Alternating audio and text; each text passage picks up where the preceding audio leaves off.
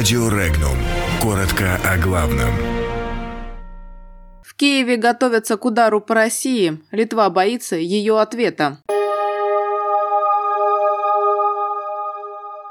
В Литве боятся ответа России за дело о 13 января 1991 года.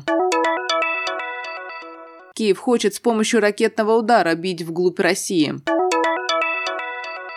Волкер одобрил план ОБСЕ по Донбассу. Как США насаждают идею неравенства людей. Компьютерные соревнования не станут частью Олимпийских игр.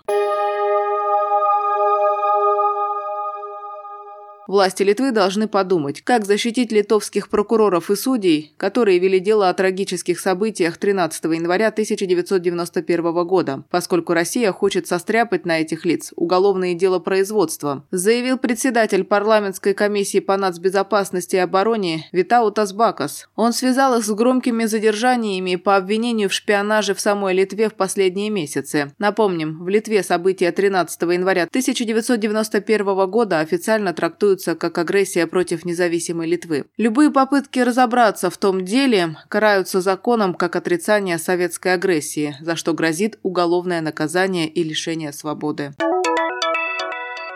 Предложенный ОБСЕ план мирного урегулирования конфликта в Донбассе одобрен Госдепом, заявил спецпредставитель этого ведомства по вопросам Украины Курт Волкер. Он пояснил, что Вашингтон одобряет новый план по Донбассу, который был предложен Мартином Сайдиком, представителем главы ОБСЕ на Украине и в трехсторонней контактной группе по мирному урегулированию конфликта в Донбассе. В плане сказано, что выборы на территории Донецкой и Луганской народных республик должны идти исключительно под контролем ООН, причем с военным и полицейским компонентами.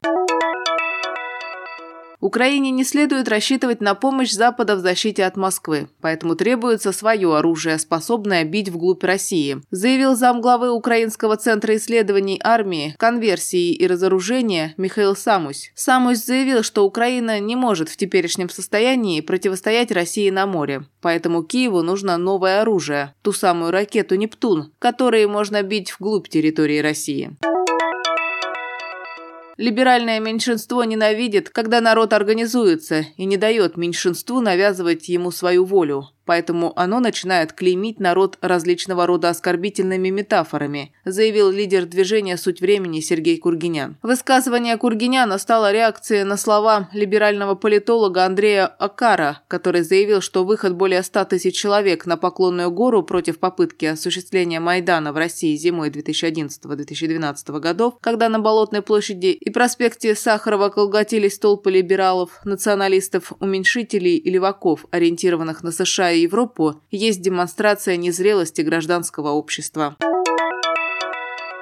Президент Олимпийской спортивной конфедерации Германии Альфонс Херман заявил, что киберспорта не существует. По его мнению, компьютерные соревнования не будут включены в программу Олимпийских игр. Херман не считает киберспортивные соревнования настоящим спортом. Подобным образом высказался и министр внутренних дел и спорта Гессена Петер Бойт. Он сравнил киберспорт с вязанием и заявил, что от этого термина нужно отказаться, так как он не имеет ничего общего со спортом. Несмотря на заявления Хермана и Бойта, в 2018 году Олимпийская спортивная конфедерация Германии приняла резолюцию, которая признала важность компьютерного спорта для развития массового спорта и профильных организаций. Тем не менее, конфедерация не будет относиться к киберспорту как к полноценному спорту из-за несоответствия критериев поддержки ДОС.